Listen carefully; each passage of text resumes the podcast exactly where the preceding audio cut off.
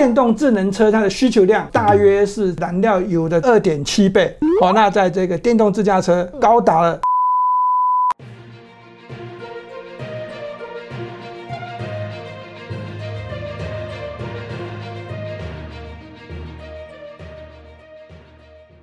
如果你是第一次收看本节目的观众朋友们，一定要帮我们订阅跟开启小铃铛，这样才不会错过我们新影片上传的通知哦。欢迎收看 Smart 金融库，一起去投资，我是子宁。如果你是第一次收看本节目的观众朋友，请先帮我们按下订阅跟开启小铃铛哦。那近期我们一再提到与电动车相关的讯息哦，那对于电动车产业的投资前景跟看法也是毋庸置疑的。那但是对于电动车零组件的看法，有什么值得我们留意的呢？我们请何文高分析师分析给你们听哦。我们欢迎何老师。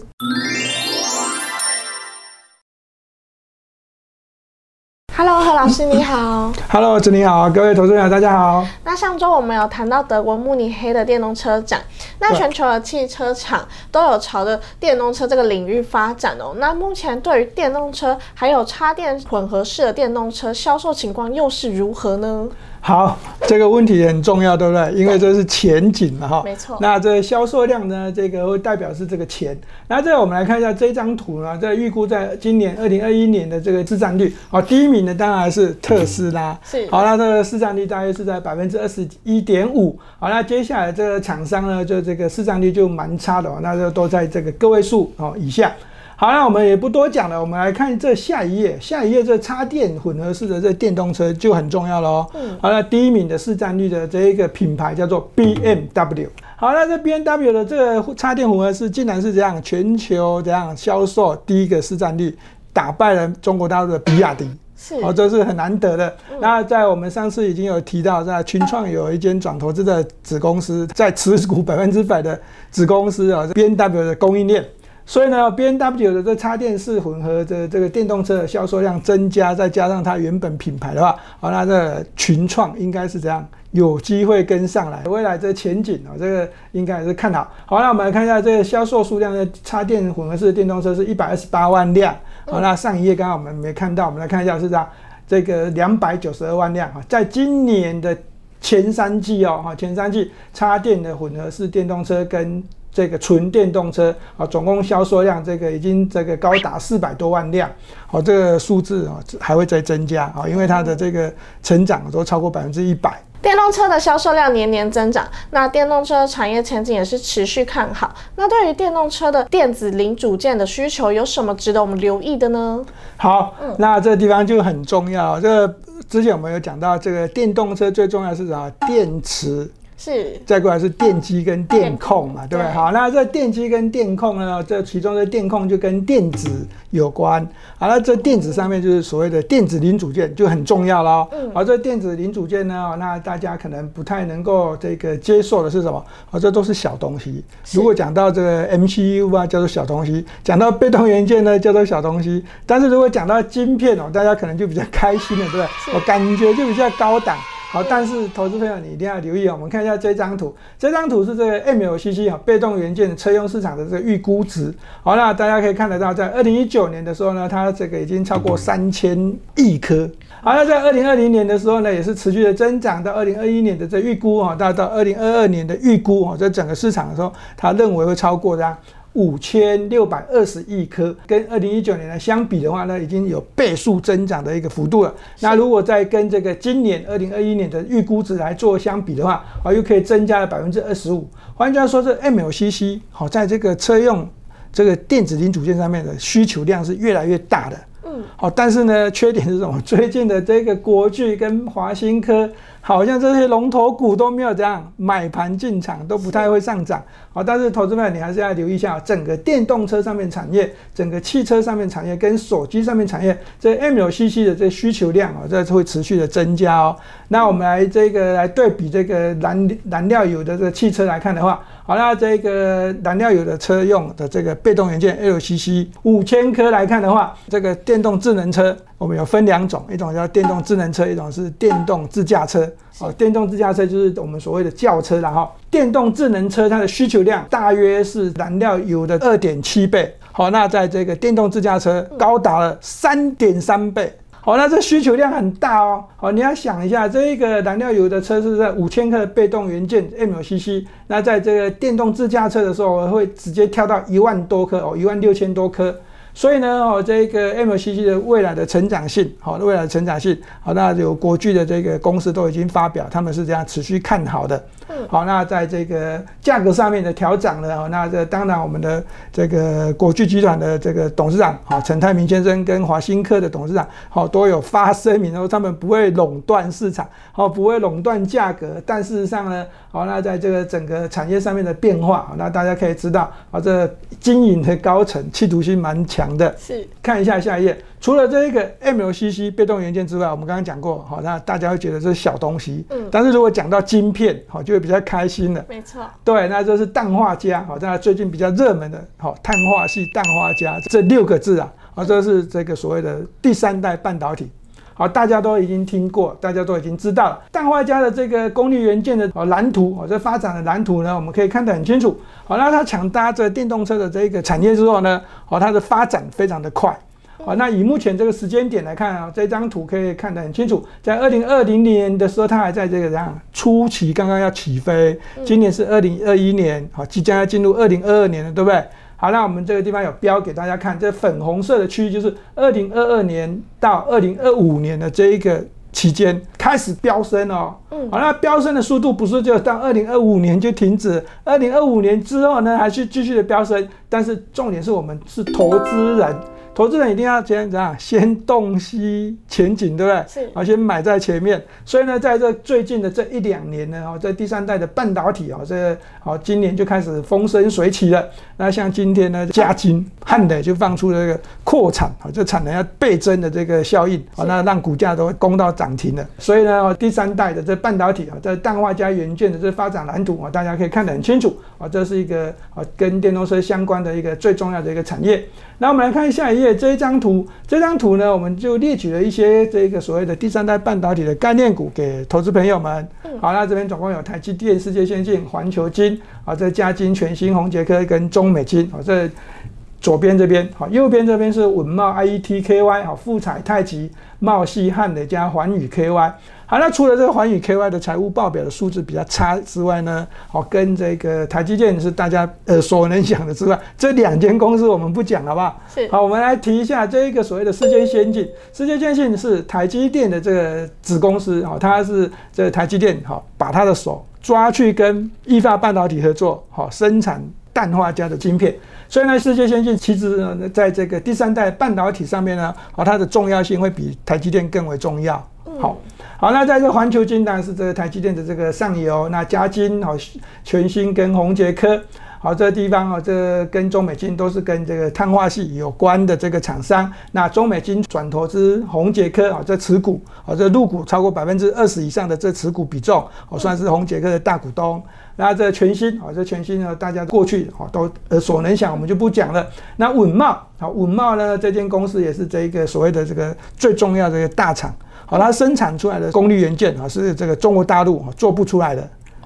哦，对，所以这个稳茂在接下来在探这个跨入这个碳化系氮化镓的这晶片之后呢，好，那我个人认为这间公司呢未来的成长性好，未来也是不不容小觑。是，好，那这 IETKY 呢算是一间小的公司，好，那它最主要的这个产品线呢，大部分都跟美国的这国防部有关。好，那这富彩哈，富彩是这个龙达跟这金店策略联盟之后成为一间公司的。好，那富彩最近的这个财务报表跟好好消息啊，其其实投资人都不是这么的接受啊。不过我认为它未来第三代半导体这一块应该也会有一些好这个亮眼的数据跑出来。好，太极茂系就比较这个比较偏向啊投资人喜爱的投机性的股票。啊，因为这些这个买盘啊，这主力大户比较喜欢。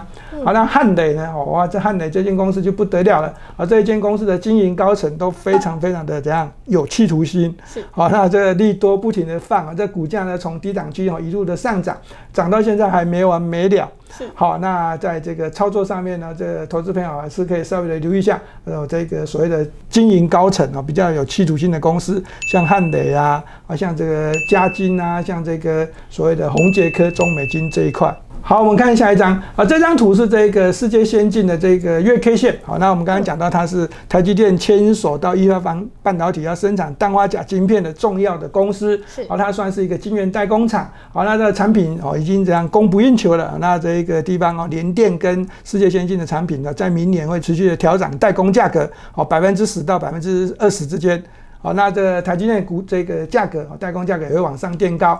那在操作上面呢，请投资朋友们留意的是这个一百四十八块这个位置啊，这个位置呢是这个股价啊，这个股价的这个强弱的一个关键。好，那你在这个投资上面，如果好世界先进在一百四十八以上，好股价叫做强；一百四十八以下，好叫做弱。好，所以呢，操作上面要特别特别留意这个位置。好，那这一张图是这个国巨，好，国巨我们刚刚讲 MLCC 啊，被动元件的这个龙头。好，那这个国巨的股价呢，已经很久这个没有上涨了，那跌不疼娘不爱。那我们看一下这张图是国巨的日 K 线。好，那在这个股价上面呢，我直接跟好投资朋友说，四百二十五块以下啊，会有一个一些明显的支撑。好，那这个投资朋友如果要买进哦，尽量是就就。买在这个位置，好，这附近，好，那下方的支撑比较强，好，那停损点也会比较好设一点哦。是，好，那来看这只股票叫做稳茂，好，这稳茂呢，我们刚刚也讲过，它算是一间台湾的这个好重要的一个厂商，好，那它的这个晶片，哦，做出来的这个大陆也做不出来的晶片。总而言之，好，稳茂这间公司也是我们投资上面这个可以。极度留意的一档股票，好公司啊！哈，这是它的月 K 线啊。这月 K 线呢，在这个月呢，出现一个留一点点下影线的红 K 线。那大家可以看到上方啊，有这两条虚线啊，这两条虚线呢，算是这个压力区的这个位置。好，那操作上面呢，这个大家就留意一下，这股价在攻高的时候，它会先先碰到压力。好，那所以呢，短期间啊，短期间这个投资交易的时候，我会建议大家，好，那要懂得见好就收。好，那这间公司叫做富彩。好，这富彩的股价呢，在这我们刚才已经讲过，它是龙达跟金电合作的，啊，成为一间公司，哦，这个控股公司。而这个控股公司的股价在挂牌之后的股价呢，就是这个哦，不太受到投资人的喜爱。好，那这股价都没有这么的强劲。好，那但是我会告诉大家，好，产业基本面哦，未来都还是会有这个成长性。好，那在股价操作上面呢，就直接告诉大家，好，那七十块到八十五块是它近期的这股价波动的这个区间。好，那大家可以在这八十五块附近呢，先找卖点。啊，接近往下回落，这甚至跌破八十七十，然后就开始找买点。哦，这样子操作，啊，这个区间波段的操作。做会比较好一点。是那红海近期传出要购买美国 Lost Town 的厂房，那对于这件事情来说，红海在美国生产电动车会有什么影响呢？好，讲到这件事情，哦，新闻看起来平淡无奇，好，没有人太多人提。啊，但是呢，哦，这个事实上呢，对于红海而言呢，我个人认为这是一件大事。我们先来看一下这张图，这张图是他在这个啊这个购买他厂房子前后的这个 loss down 的这一个股价表现。嗯。好，那消息一传出啊，是大涨，这超过百分之十。好，那这隔天很快这样，股价又回落百分之十。好，所以呢，其实其实在这个并购上面的消息哦，这个大摩说，在这个 loss down 是贱卖他的这个厂房啦。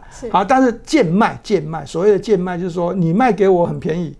那我是得利者嘛，对不对？我是红海，我就是得利者，所以对红海而言，应该就是利多才对啊！啊，因为他买的便宜，好，他买到这个厂房的时候呢，哈，那他这一个厂房可以在帮品牌厂商，好，美国的这个电动皮卡，好，这个热爱的电动皮卡来做代工，那再跟着 Fasker 合作的这一个平价电动车，也可以在这边生产，所以，好，这讲简单一点哦，第一个对红海是利多，因为他买的比较便宜；第二个，好，当他这一间厂房在俄亥俄州怎样开始量产生产的时候，它做出来的电动车就可以顺势的怎样打进去美国的品牌哦，哦，打进去美国的这个销售市场哦。那投资者你要思考一下，美国有很多的重大的汽车厂，像这个福斯啊，像这通用啊，像这福特啊。好，那其他的这个欧洲国家的像这个厂商有没有能够打进去吗？好，除非你是很有名的宾士嘛，对不对？B N W。那其他的厂商可能很难打进去，对不对？嗯，对，那一样的，连 Toyota 想要在这个美国市场哦销量大增都不太简单。所以哦，这个红海呢哦这个地方，俄亥俄州这间厂房，当他买进开始销售电动皮卡跟平价电动车之后呢，我认为。红海未来的产能，好，这个应该会不错。另外一个是说对它的股价的这个注意，啊，应该都会很有帮助。为什么？因为电动车的这个毛利率，哈，毕竟比它现在代工的毛利率都要高很多。对于这个红海的股价操作呢，那在这个月 K 线上面的角度，我们直接告诉大家，一百一十二块到一百一十九点五元之间，哦，它会有一个压力带。那目前的股价呢，都在这一百一十二块之下。好，那什么时候能够顺势带出一根中长红，或者连续的两根中长红突破这个压力带，是很重要的一件事情。好，那一旦突破，好，一旦突破，好，那可能就是另外一个波段的这个涨升哦。好，那投资朋友要稍微的留意一下啊，一百一十九点五元这一个压力位置，什么时候会被突破？是，那最后请老师帮我们总结一下未来需要注意些什么吧。好。那我们刚刚讲了很多这个跟电动车有关的零组件的厂商，那在这个行情上面的看法呢，事实上我们会延续这个之前的这个说法，我都跟大家讲一下，在这个大盘哦，这个连续这个下挫中长黑之前呢，一万七千六百点上方的压力，好，到底会有多强？好，那就是要看成交量。像最近的这个成交量呢，稍微稍微有增加哦，它一下大于了这均量潮，好，一下又小于了这五日均量值。那我们在这个交易所已经开始统计了，就是说明年好，明年好，这整个市场的这个平均的成交量好，只有两千九百亿。好，这两千九百亿呢，好，就比现在的成交量小了。好，那我们可以这样解读，说明年的行情可能会比今年差，啊，因为有量才会有价。好，那但是呢，这个投资朋友那距毕竟啊，这个距离明年还有一段时间，好，所以呢，这地方啊，这成交量啊，这个大家还是留意一下啊，会不会有增加的情况？如果没有增加，好，那这代表是这个大盘要攻坚的一万七千六百点、一万七千七百点、一万七千八百点，甚至要去触碰一万八千点，好，要再创历史新高一八零三四，好，这个都会有困难度，好，有量才会有价情，投资朋友一定要留意。